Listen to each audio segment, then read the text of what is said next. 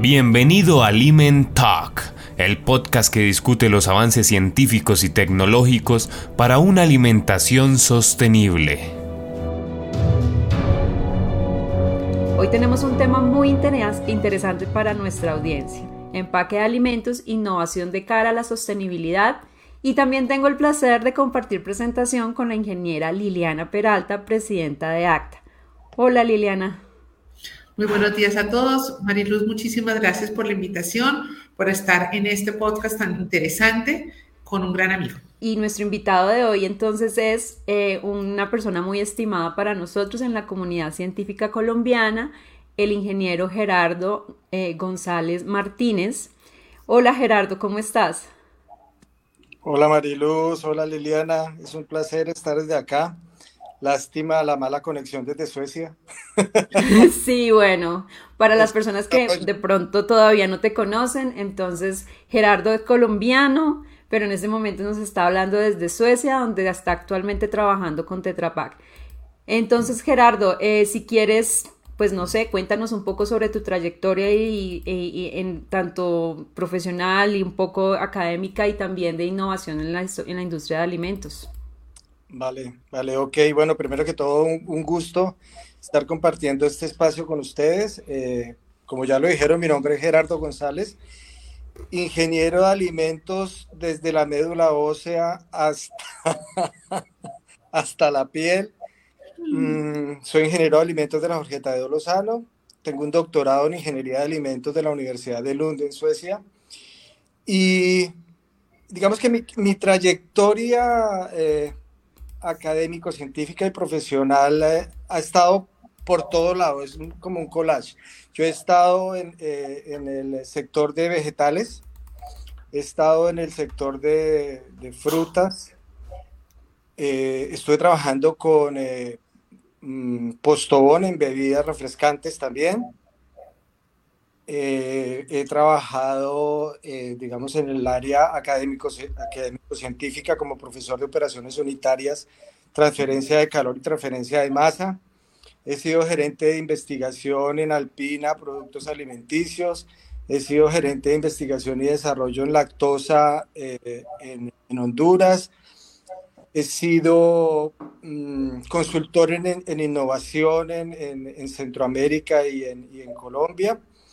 Y desde hace más o menos año y medio eh, emprendí esta ruta en el centro de expertise de, de Tetra Pak eh, Processing Equipment como Senior Dairy Technologist de, de, la compañía, apoyando pues la innovación del sector lácteo a nivel global eh, en nombre de, de Tetra Pak. Esa es más o menos como mi trayectoria, son más o menos unos 30 mm, años de experiencia profesional.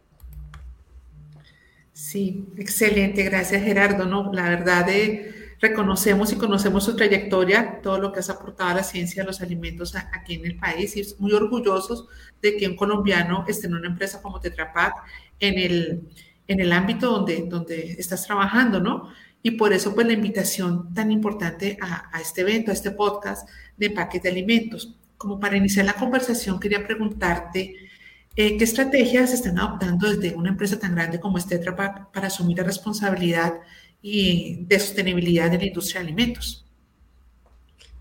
Ok, perfecto, Liliana. Mira, empecemos por, por mirar que cada día el mundo, en el mundo se consume más de 14 mil millones de litros de agua, leche, jugo y otros alimentos y bebidas envasadas. Tetra Pak se crea sustentada en la idea de nuestro fundador, el doctor Rubén Rausen, de que un envase debería ahorrar más de lo que cuesta y por lo tanto la sostenibilidad es nuestra razón de ser, ¿verdad? Entonces, tenemos el serio compromiso de alcanzar para el 2030 la meta de cero emisiones netas de gases de efecto invernadero en nuestra propia operación, a lo largo de nuestra operación, pero extender esta meta a lo largo de toda la cadena de valor para el 2050, es decir, que toda la cadena de valor de alimentos tenga cero emisiones de efecto invernadero, ¿verdad? Para esto, ¿qué, estamos trabajando? Estamos desarrollando cuatro acciones estratégicas básicas que son, primero, La ejecución de un plan de disminución de emisiones relacionadas con energía, lo que es lo que llamamos nosotros eficiencia energética como tal. Por lo tanto, somos miembro de la iniciativa RD100 Global, que es, es un grupo global de empresas influyentes que estamos muy comprometidos con el uso de electricidad 100% renovable y actualmente trabajamos con gran compromiso en el cumplimiento de nuestra meta para el 2030 que es lograr el 100% de uso de electricidad renovable a lo largo de nuestra operación. Hasta ahora vamos hablando de la operación, pero a 2050 va a ser a lo largo de toda la cadena de valor. Segundo, tenemos una estrecha asociación con proveedores y actores públicos de interés a lo largo de la cadena de valor para reducir sustancialmente y significativamente la huella de carbono. Tetra Pak nosotros desde Tetra Pak trabajamos con proveedores para reducir las emisiones de carbono aguas arriba, lo que incluye establecer claramente objetivos ambiciosos de energía renovable que son críticos para avanzar hacia una economía circular baja en carbono. En tercer punto, nosotros focalizamos mucho en el diseño y desarrollo de un portafolio de equipos y envases para impulsar una economía circular baja en carbono. Trabajamos fuertemente para ayudar a nuestros clientes, porque los clientes son nuestra razón de ser, a alcanzar sus objetivos de sostenibilidad y de reducción de emisiones. Para esto, hemos incrementado sustancialmente los niveles de innovación, eh, de inversión en innovación sostenible, ayudando de este modo a que la compañía cumpla esa ambición de diseñar envases totalmente reciclables producido con 100% de materiales renovables o reciclados, así como también en el eh, ofrecimiento de líneas de procesamiento y envasado de alimentos con una mínima huella de carbono. Por último, procuramos el desarrollo de cadenas de valor de reciclaje sostenible a través de una permanente y estrecha colaboración con clientes, empresas de gestión de residuos, recicladores, municipios, asociaciones industriales y proveedores de equipos a lo largo del mundo entero, porque la visión de Tetra Pak es que todos los envases de bebidas se puedan recolectar para reciclar y que ninguno de estos envases llegue a la basura o a los vertederos. Esa es nuestra visión, esa es nuestra razón de ser, ¿verdad? Súper interesante, eh, Gerardo. Eh, recordamos a las personas que nos acompañan que daremos un espacio para las preguntas que quieran ustedes hacer directamente para poderlas irlas formulando de una vez. Gerardo, yo de, lo que tú estás hablando, yo veo que el, compromiso que tiene una empresa de la magnitud de Tetra Pak va mucho más allá del empaque y eso me parece súper interesante, que es como la visión que a veces las personas que estamos en el área tenemos y, estabas hablando de una cantidad de elementos que, que van de toda la cadena y que involucran no solamente el material como tal, sino también el diseño del proceso y del producto. Eh, yo quisiera como que ahondaras un poquito en esa parte como ingeniero de alimentos, cómo el diseño y el producto está contribuyendo con esa disminución en la huella de carbono. Excelente, excelente Mariluz, porque definitivamente es la, idea que tenemos todos, yo mismo la tenía, debo, debo ser absolutamente honesto, de que Tetrapada era una compañía de empaques, eh, pero para empezar a resolver esta, esta pregunta, eh, quisiera empezar a hablar pues, desde el procesamiento. Todo, todo sistema de procesamiento debe ser diseñado y desarrollado para tratar los productos con suavidad, con eficiente consumo de materias primas y energía durante la manufactura y distribución de ese producto envasado, ¿verdad? Aunque nuestra razón de ser supuestamente es el envase, pero si lo vemos, el envase es simplemente el cuello final, es el producto final, es lo que va a garantizar que ese producto realmente llegue al consumidor final, ¿verdad? Si tenemos en cuenta que un empaque debe cumplir con tres propósitos fundamentales que son, uno, mantener la integridad y la calidad del producto que nosotros nos encargamos de procesar. Segundo, minimizar el desperdicio. O sea, debe ser racional en el tamaño, debe ser racional en la forma de servir, debe ser racional de todas las maneras para minimizar al máximo el desperdicio. Eso va a disminuir la huella de carbono también. Y tercero, reducir los costos de distribución. Eso quiere decir contenedores, el tamaño, por eso la, la forma de nuestros empaques es especial para optimizar al máximo el espacio en contenedores para que podamos tener una mejor optimización del recurso disponible, ¿verdad? Entonces, esos tres elementos principales, si nosotros los miramos, una cosa es el procesamiento y otra cosa es el empaque. Entonces, es evidente que debemos realizar un, un, trabajo conjunto para lograr la alineación en nuestras estrategias de sostenibilidad. Y desde ese punto de vista, entonces empiezo a resolverte la pregunta y es, Tetra Pak, más que una compañía productora de empaques, es una compañía generadora de soluciones de procesamiento para la industria de alimentos. Generamos soluciones de procesamiento. Lo que pasa es que si el empaque falla, todo el procesamiento falla. Entonces, nuestra, nuestra finalidad es el empaque. Obviamente, proveemos empaque, pero nosotros trabajamos fuertemente para brindarle soluciones sostenibles de procesamiento a la industria de alimentos. Para esto, entonces, precisamente, ¿qué es lo que hacemos? Contamos con un gran número de profesionales que trabaja de la mano de nuestros clientes. Por ejemplo, yo no diseño empaques. Yo trabajo de la mano de la industria láctea. ¿Para qué? Para optimizar sus operaciones de procesamiento, procurando generarles eh, una permanente generación de soluciones rentables y ambientalmente amigables. ¿Cómo vamos a disminuir la carga energética? ¿Cómo vamos a optimizar su proceso de tal manera que sea rentable, pero ambientalmente muy sostenible, ¿verdad? Entonces, para eso, ¿qué hacemos? Trabajamos fuertemente en la disminución, por ejemplo, de consumos energéticos, como ya lo dije, tratar de disminuir los tiempos de operación, reducir al máximo los tiempos de limpieza y desinfección, porque a lo largo del procesamiento vamos teniendo incrustaciones y eso nos, eso nos acorta los tiempos de procesamiento. Entonces, es nuestra labor acompañar al cliente a ver cómo hacemos que tengan tiempos de procesamiento más largos, tiempos de limpieza mucho más cortos y esto finalmente es productividad, pero también es huella de carbono. No, no lo olvidemos. Entonces, también trabajamos en, en disminuir al máximo los reprocesamientos que tienen sus mermas de envasado y obviamente incrementar al máximo la estabilidad y calidad del producto a lo largo de la cadena de valor y durante la vida útil. Entonces miren cómo finalmente es una asociación producto, proceso, propiedad, empaque, ¿verdad? Lo que pasa es que nosotros proveemos el empaque, pero le garantizamos a ese, a ese cliente nuestro, que es nuestra razón de ser, que va a optimizar y que va a ser absolutamente sostenible y que no va a generarle eh, o no va a poner en riesgo el medio ambiente. No sé si respondí tu pregunta.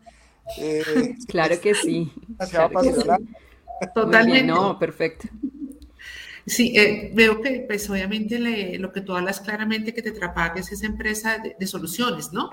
Y sí, y todos tenemos en nuestra mente una empresa de bases, ¿no? Y es de soluciones de una forma muy, muy interesante para que la empresa de alimentos llegue a esa sostenibilidad y lo que nos contaste al principio de todo lo que hace también internamente la empresa, ¿no? No solo el apoyo al sector, de, a sus clientes, pero internamente lo que hace la empresa.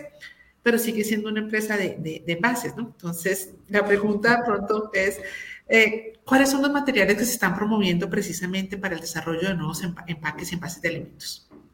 Perfecto. Sí, bueno, como empresa que genera soluciones de procesamiento como tal, y como le digo, fallaría todo si el empaque finalmente falla. O sea, podemos procesar de la mejor manera, pero si el envase no tiene una barrera lo suficientemente fuerte y sólida, pues va a fallar, pero también si va a ser un problema desde el punto de vista ambiental, y como lo vamos a ver más adelante, pues todo falla. Entonces, si miramos desde el punto de vista del consumidor, actualmente los consumidores de alimentos estamos, digo los consumidores porque me incluyo ahí, ¿verdad?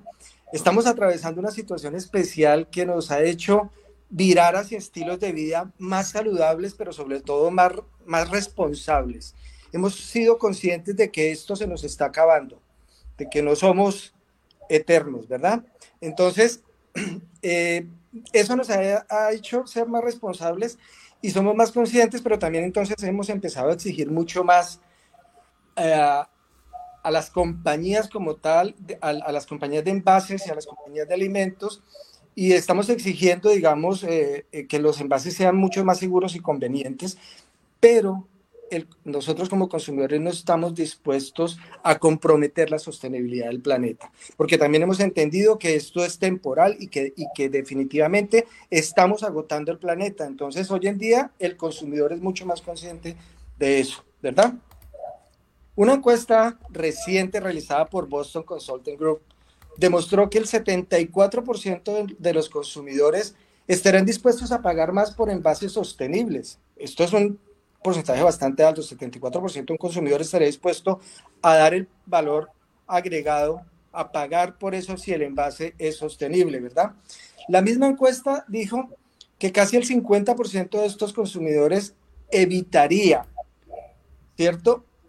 evitaría comprar estos envases si no, si, si, comprometen de una u otra forma el medio ambiente, si no son sostenibles. Entonces, ahí ya también empezamos a, a, jugar con lo que es la, la productividad. Y el 68% de esos consumidores asocian el plástico, ¿verdad? Más o menos, con la contaminación de los océanos y con la contaminación del medio ambiente en general. Y ahí entramos en un dilema porque indudablemente el plástico tiene atributos especiales de barrera que lo hacen bueno para proteger los alimentos y por lo mismo es muy empleado en el envasado de, los alimentos. Pero no olvidemos que el plástico se basa principalmente en el petróleo y el petróleo es responsable de un tercio de las emisiones globales de carbono.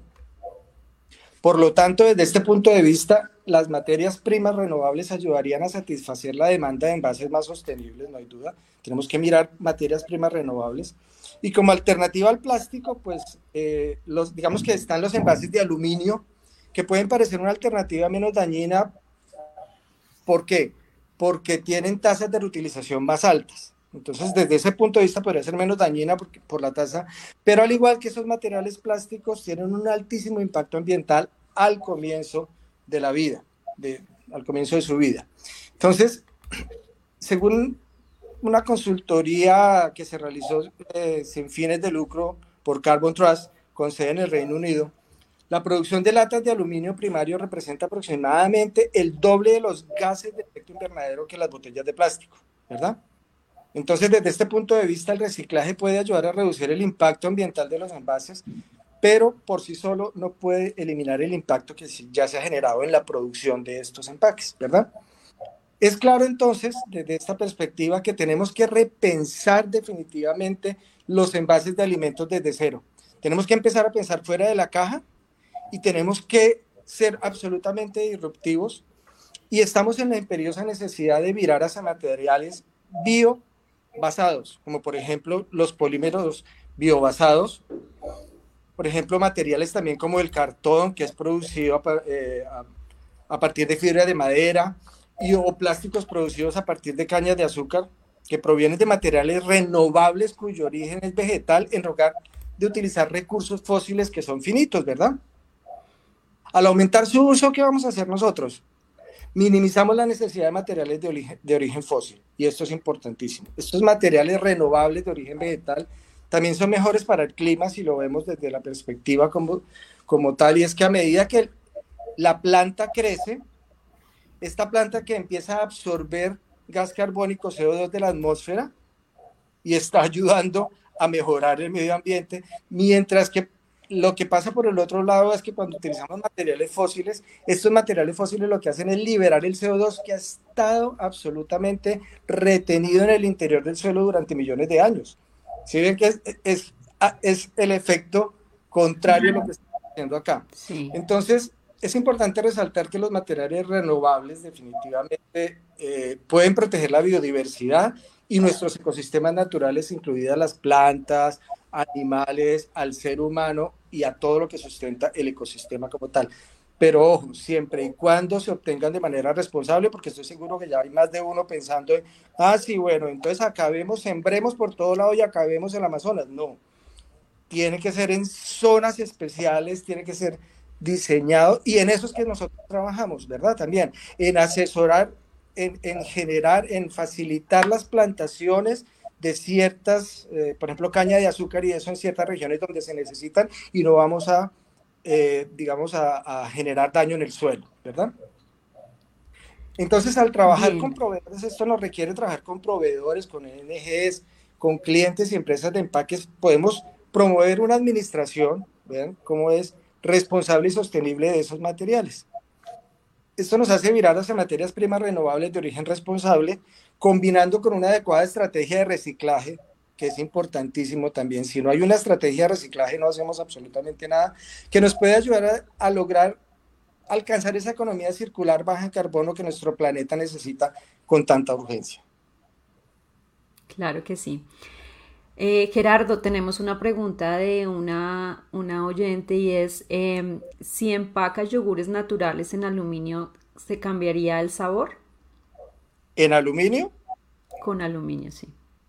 Lo que pasa es que eh, el, aluminio en, contacto directo está, siempre hay una barrera anterior a que, la va a, a separar de, dependiendo las características del mismo producto, podría empezar a haber una migración, no lo sabemos todavía, y definitivamente podría haber una alteración en, pero siempre entre el aluminio y el alimento debe haber una barrera. El aluminio es básicamente eh, una, una barrera de protección de luz. Y obviamente tiene unas propiedades de resistencia bien, bien interesantes. Gracias. Volviendo un poco a lo que estabas, a lo que estabas hablando, porque eh, trajiste a colación muchos conceptos interesantes, entre unos el, la responsabilidad del consumidor y también todo lo que el consumidor está haciendo cada vez más consciente y también está exigiendo más, eh, la responsabilidad que tenemos todos frente al planeta y también hablaste un poco de, eh, de elementos de economía circular, reciclaje, todo eso. En general, ¿cuáles son las barreras así para ser puntuales más complejas para desarrollar sostenibilidad en el uso de los empaques. Mariluz, interesantísimo y, dejo muy claro que es desde mi apreciación personal y profesional. Claro. Eh, creo que una de las barreras más complejas que encontramos para el desarrollo de programas de sostenibilidad en el uso de empaques se fundamenta precisamente en el consumidor final, en la concientización de ese consumidor de que debe retornar el empaque, de que lo debe manejar de una forma responsable para que llegue a a cumplir el efecto que, se está, o sea, de, nada nos sirve a nosotros hacer tanto esfuerzo si sencillamente el consumidor lo vota en cualquier lugar, lo dispone de mala manera y lo trata de mala manera, ¿verdad? Entonces es fundamental, yo creo que esa es, es, la principal barrera que nosotros tenemos y por eso creo que se requiere trabajar fuertemente en el diseño de estrategias y, y campañas innovadoras que promueva masivamente el reciclaje de empaques, especialmente en Latinoamérica. Miren, aquí en Europa sí, de verdad que es impresionante como uno entra al, al, al de basuras del edificio y, y, huele hasta rico, uno podría comer, porque la gente separa desde su hogar absolutamente todo. Y entonces son más o menos 10 contenedores diferentes, bolsas plásticas, plásticos eh, duros, está aluminio, está papel, bueno, y uno se vuelve absolutamente eh, juicioso en el cumplimiento de esta norma, pero definitivamente debemos generar campañas innovadoras que promuevan masivamente el reciclaje de empaques y permitan la incorporación de esta práctica a diario, en el diario vivir de nuestros consumidores finales. Igualmente considero importante que las cajas y envases de cartón se integren a esos planes de esquemas de retorno de los, en los depósitos. Hoy en día uno puede ir con la botella plástica y le devuelven tanto por ciento de, lo, del costo y uno puede hacer más compras con eso, ¿verdad? Pero, pero las, estos empaques no están siendo introducidos en esos planes de... Y entonces nosotros creemos que es absolutamente necesario que también estos tipos de empaques y los cartones también sean introducidos en este sistema. Actualmente el gobierno del Reino Unido está preparando, se está preparando para introducir un esquema de, devolución de, empaques y contenedores, el cual describe el mismo gobierno como una parte clave de las propuestas de responsabilidad del productor. O sea, eso debe venir desde el productor como tal y que tiene como objetivo impulsar la economía circular y las tasas de reciclaje. Para nuestra compañía, y sí, es lo que dije anteriormente Gerardo González, ya para nuestra compañía, este enfoque no debe limitarse a las botellas de plástico, vidrio o latas de aluminio para bebidas, sino que debería extenderse también a todos los materiales de empaque y embalaje. Y entonces, por ejemplo, yo tengo esta, esta botella, me genera mucho espacio. No la puedo, no la puedo doblar, ¿verdad? Yo tengo esta cajita de leche del mismo volumen de la botella, pero como es un empaque flexible, yo la puedo convertir en esta pequeña laminita y puedo tener muchísimos cartones, entonces voy a ahorrar espacio no solo en mi vivienda, sino que también voy a ahorrar espacio de distribución, van a ser menos camiones de basura, digamos, van a ser menos, vamos a incrementar menos esa huella de carbono. Miren, por ejemplo, lo que podemos hacer con un empaque como este, lo convertimos en esto. A la vez de que se nos vuelve divertido, yo les soy honesto que para mí a veces se me vuelve una diversión tener muchos empaques y empezarlos a doblar, yo le hago el doblaje, yo se me vuelve como un Tetris. Entonces, pues es hasta interesante, ¿verdad? Volver, volver esto que el consumidor diga, oiga, rico, al niño, empezarle a enseñar desde ahí, ven, ven, doblamos el empaque, ponte a doblar empaques hoy, hoy es tu día de doblar empaques. Pues sería interesante. Eso solo podemos hacer con este tipo de empaques. Y no estoy haciendo ningún tipo de, comercial. Obviamente es un, un empaque flexible. El vidrio no lo podría hacer, la lata no lo podría hacer, ¿verdad? ¿Eso está parte dentro de lo que son los conceptos de la responsabilidad extendida? O sea, ¿eso es parte como de, esas, de esas estrategias? Sí, como te digo, estamos promoviendo que este tipo, por ejemplo, que se le pueda devolver al, al consumidor por cada empaque que retorne se le pueda devolver una compensación monetaria que pueda utilizar en, en, mercado, en una compra adicional o sencillamente en una disminución del costo de su producto. Que sean también introducidos en esos programas como lo hacemos con las botellas de plástico, las botellas de vidrio. No sé en Colombia cómo estamos en eso, pero aquí uno suele llevar las botellas y eso le va sumando en coronitas suecas y, y uno obtiene un recibo y al final obtiene un descuento eh, en la compra. Pero eso es lo que estamos promoviendo también. Y que, pues que, en el mismo material de empaque se, se promueva el soy reciclable, no me botes, no me tires, llévame al contenedor, límpiame, limpia el residuo y es más, empecemos a, a promocionar, doblame, juega conmigo, haz lo que quieras, soy parte tuya. Llegamos a que el empaque sea comestible, ¿no? Hay, hay, un punto ahí interesante en eso que tú hablas del empaque comestible y estos, de, estos de estos empaques que, que tú estás mirando flexibles, ¿no?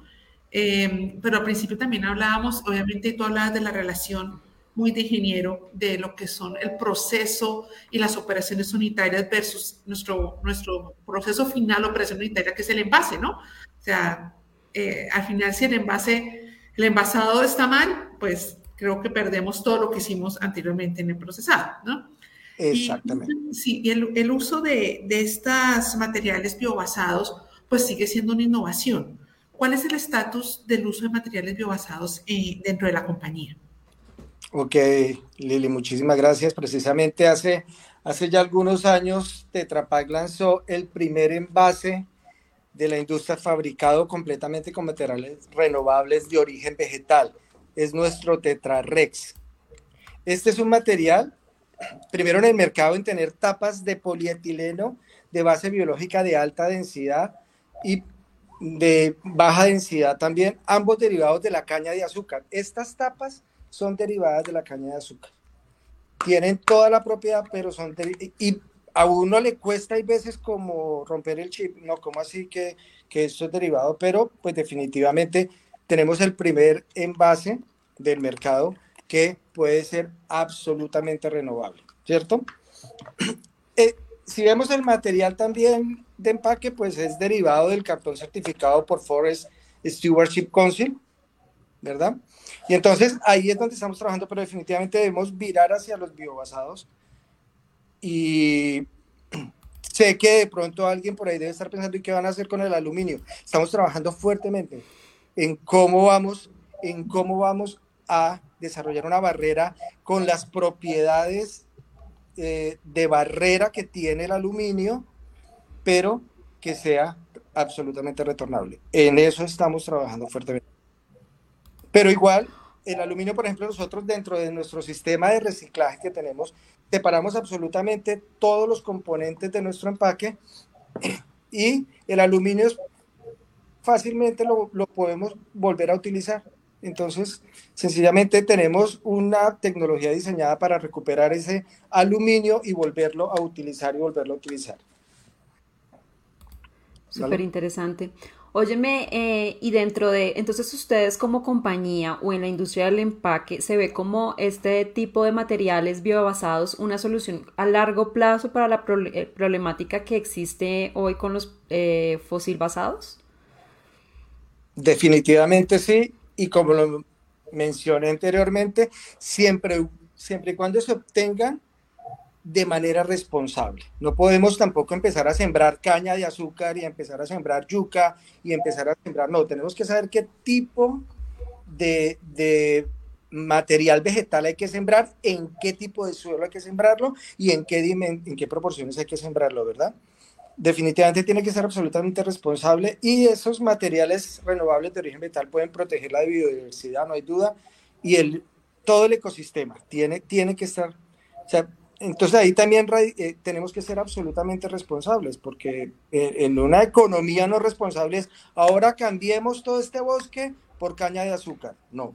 Sí. Tenemos que, y en estos, programas de verdad, eh, nuestra compañía está trabajando en identificar zonas donde se puede, cómo lo podemos hacer y, van, y se van a desarrollar programas, ya se están trabajando, por ejemplo, estas tapas se están produciendo en zonas donde eh, se hizo todo el estudio que no se está impactando realmente de ninguna manera y por eso las estamos obteniendo. Pero definitivamente ese movimiento sistemático, Mariluz, hacia, hacia materias primas renovables de origen responsable, si lo engranamos con estrategias asertivas de promoción del reciclaje, pueden ayudarnos a lograr la economía circular baja en carbono que nuestro planeta necesita con tanta urgencia.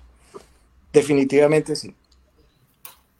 Ben, y estas iniciativas que existen para el desarrollo de materiales biobasados eh, con productos que en algunas partes se llaman subproductos o coproductos o bueno, streams, eh, ¿esto realmente qué factibilidad tiene? Porque pues uno ve que la cáscara del maracuyá, que la, bueno, una cantidad de, biomasa que, que, a veces sobra, ¿se puede realmente hacer un modelo de negocio para desarrollo de materiales biobasados?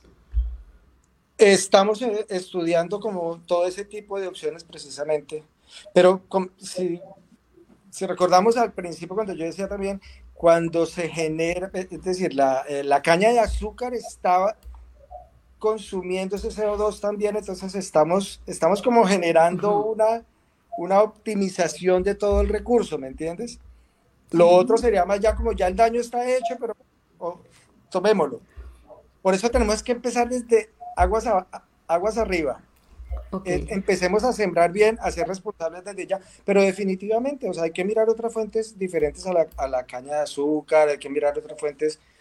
Por ahí yo he estado en contacto con, con algunas universidades y centros de desarrollo en Colombia que plantean eh, cultivos de yuca, pero pues también hay, hay, cultivos que consumen muchísima agua y ahí ah, a, mirar, pero pues definitivamente la compañía, yo no soy el experto en ese tema, debo Sí, claro.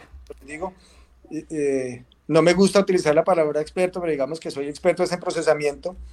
Ahí es donde me tienen, es cómo minimizar pérdidas, cómo optimizar tiempos de, procesamiento y cómo optimizar la carga de calor, ¿verdad? pero todos trabajamos conjuntamente en eso, en minimizar la huella de carbono. Esa es, esa es la razón. Y creo fundamentalmente que lo que nos lleva a este, a este podcast es eso, es, hombre, el, el, empaque es fundamental, fundamental primero para preservar la característica del alimento, la calidad del alimento, para garantizar que llegue al consumidor, pero también es fundamental para minimizar la pérdida. O sea, debemos racionalizar el tamaño también. Muchas veces eh, somos muy como, ay, hagámoslo en, 3.5 litros porque es que el mercado no lo tiene. Sí, pero pues de esos 3.5 litros la gente está botando medio litro y medio litro y a medio litro por familia, pues es un impacto que estamos generando. Entonces, debemos empezar a racionalizar el tamaño más de acuerdo a las necesidades familiares. Hoy en día las familias también son cada vez más pequeñas. Debemos mirar eso. Bueno, es un sinnúmero de cosas, pero pues definitivamente hay que trabajarle al empaque, pero hay que trabajarle al procesamiento. Por eso es un conjunto de todo, es producto, proceso, propiedad y empaque. Tú hablabas de, de que obviamente ese, ese, cultivo responsable, cuando hablamos de, de esos materiales biobasados, eh, obviamente decían, bueno, hay cultivos que gastan mucha agua. Eh, pues respecto a eso, pues no, no, de los cultivos, pero el gasto del agua, eh, cuando hablamos de envases retornables y que pues la, la, industria recoge este envase y lo reutiliza, hay, estudios precisamente de ese gasto de agua que, o de la limpieza de ese producto versus aún utilizar uno nuevo. ¿Tú conoces algo de, de no, esos de estudios? No, no, no conozco, pero, pero tiene todo el sentido, porque la definitivamente el, el, el, dejar ese empaque listo para poder ser utilizado nuevamente, primero genera un riesgo desde el punto de vista de inocuidad si el proceso no se realiza de la manera apropiada, pero además requiere muchísima agua que no sé hasta qué punto valdría la pena, ¿verdad? Uh -huh. Sí, sí, es, es, uno de los, de, los, de los detalles que creo que desde el procesamiento y el gasto energético y, y de consumo de agua hay que analizar, ¿sí? Hay que tenerlo en cuenta. Que utilizar agua caliente, desinfectante, des, detergente y todo para utilizar un, un envase, eh, pues bueno, ¿qué, pues ¿qué estamos, haciendo ahí? ¿no? Hay que hacer el análisis. Uh -huh, Exacto. Sí. La relación costo-beneficio no se da. Sí. Eh, en, este, en estos envases que tú nos mostraste replegables tan chéveres, tan bonitos, que, que, se ve tan interesante. Eh, sí, sí. Me imagino que la cultura también es una limpieza de ese envase, ¿no? O sea, es eh, antes de, de, doblarlo para que le llegue a, a, a, la, a, la, a la, empresa y poder utilizar el, el, aluminio. ¿O cómo lo manejan? Sí, sí nosotros promovemos el, el, el enjuagar o sea, tampoco es necesario, pues, aplique jabón, sino simplemente enjuágame, enjuágame muy bien, eh, ábreme, escúrreme. Ah, ok.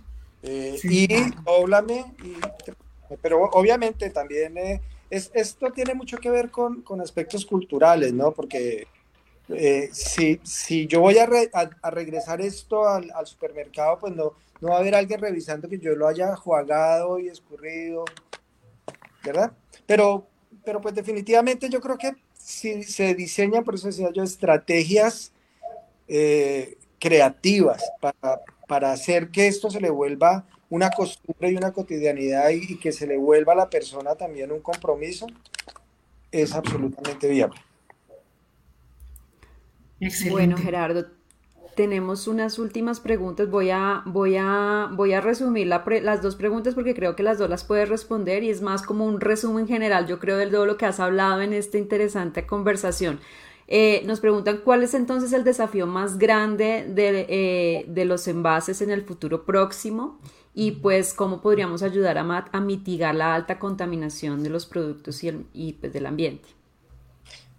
El, el, el, compromiso es lograr que estos envases sean absolutamente retornables, degradables, llegar a eso y llegar al empaque con, con comestible, que es todo un reto, en eso estamos trabajando no solo Tetra Pak, sino todas las compañías de empaques, es cómo poder definitivamente y hay algunas tecnologías que ya visualizamos por ahí que podrían ser absolutamente viables, no puedo obviamente hablar de ellas, pero, pero pues definitivamente ese es el, el, gran reto, es lograr hacer que ese empaque no solo sea protector, sino sea parte del alimento que, estamos, que vamos a consumir. En el espacio ya se hace, ¿no? La parte de la comida que llevan los, los astronautas, eh, el mismo empaque es comestible porque Súper interesante. Es sí. que la, la, necesidad nos lleva a eso. Allá como no pueden generar eh, desperdicio, desperdicio, entonces tiene, claro. todo tiene que ser absolutamente aprovechable, pero pues definitivamente es eso, pero también, como les digo, eh, esto es una combinación de, de proceso y de empaque.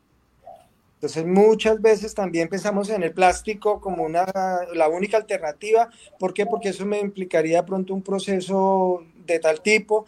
Mm, aquí tenemos que mirar que debemos procesar de manera inteligente, debemos empacar de manera inteligente también. ¿Verdad? Claro. Bueno, entonces hemos llegado al final de nuestra interesante conversación. Como siempre, el tiempo se va volando cuando uno la está pasando muy bien. Eh, de parte del programa Ingeniería de Alimentos de una Agraria y de ACTA, queremos agradecerte, Gerardo, por presentarnos este tema tan interesante, sobre todo de la forma tan apasionada que lo haces. De verdad que eh, es, es, es, muy interesante ver esa, esa, esa panorámica que tienes.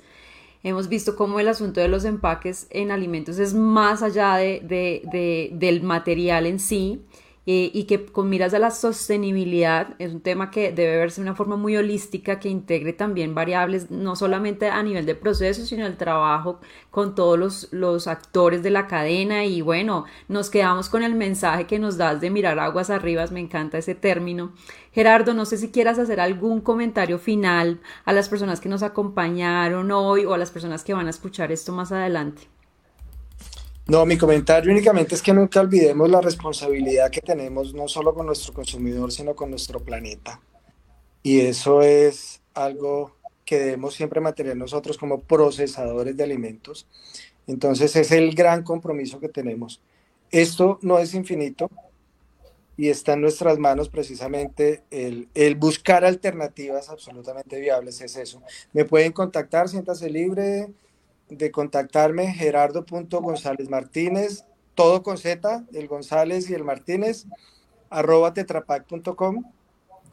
Siéntanse libres eh, de, contactarme, cualquier pregunta, de verdad que, para mí sería un, un, placer estar siempre en contacto con mi país, con mi gente. Y bueno, muchísimas, muchísimas gracias por esta invitación, de verdad como dijo Mariluz, uno cuando está, cuando disfruta lo que hace, se le pasa el tiempo. Así es. Bueno, no, muchísimas gracias a ti, Gerardo, y a ti, Liliana, por acompañarnos hoy. No, para mí es un placer estar aquí en esta, en esta charla, de verdad, a por, por darme el espacio de volver a ver a un gran amigo. Me encanta el sombrero volteado atrás. Desde Colombia te mandamos un abrazo muy, muy especial, Gerardo, porque pues es un orgullo que estés haciendo patria allá en, Suecia. Muchísimas, muchísimas gracias nuevamente, de verdad. Y aquí estoy a disposición de ustedes, de Uniagraria, de ACTA, de, ACTA. de las compañías, de verdad. Siéntanse libres de contactarme en el momento que quieran. Bueno, pues muchísimas gracias. Y también agradecer a las personas que nos acompañaron en vivo. Muchas gracias por las preguntas, por los comentarios. Eh, a todos los esperamos en los, en los, próximos episodios. Tenemos uno ya el, el 11, en donde estamos eh, celebrando el Día Internacional de la Mujer y la Niña en la Ciencia. Y el 17 de febrero, donde tendremos eh, temas también de muchísimo interés para ustedes. Los invitamos para que sigan este podcast de edición limitada en Spotify. Aquí en los comentarios más adelante les dejo el link ah, para que sigan sugiriendo también en nuevos temas. También los invitamos. Y pues nada, muchísimas gracias desde el equipo de Aliment Talk y nos vemos en la próxima. Que estén muy bien. gracias. Gracias. Chao. Hasta luego. Chao.